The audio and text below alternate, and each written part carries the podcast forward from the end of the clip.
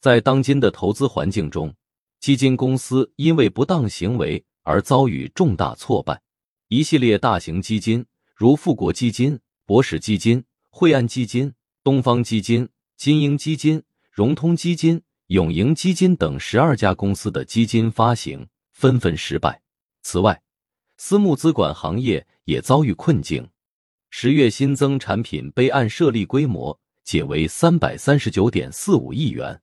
环比下降高达百分之四十八点五，创造了今年的最低月度备案规模。这一系列事件背后的主要原因是基金公司利用投资者的资金去购买高位个股，甚至是质量不佳的新股，这导致投资者遭受巨大亏损，由此引发了一连串的赎回潮。基金公司为了应对赎回压力，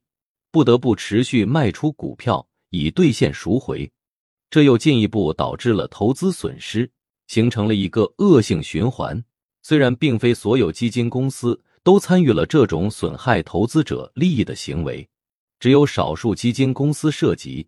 但广大投资者已经对此类行为感到厌倦。基金公司的这种行为不仅损害了投资者的利益。也对市场信心造成了严重打击，投资者对基金行业的不信任感加剧，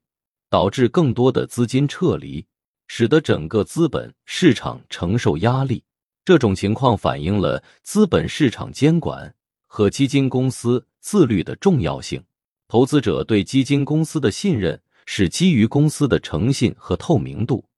当这种信任受损时，整个市场都会受到影响。因此，强化监管、提高透明度和公正性，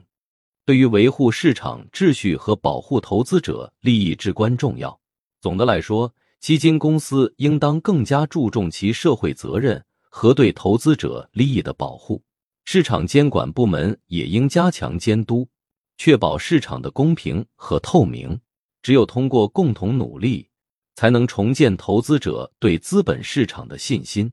促进市场的健康发展。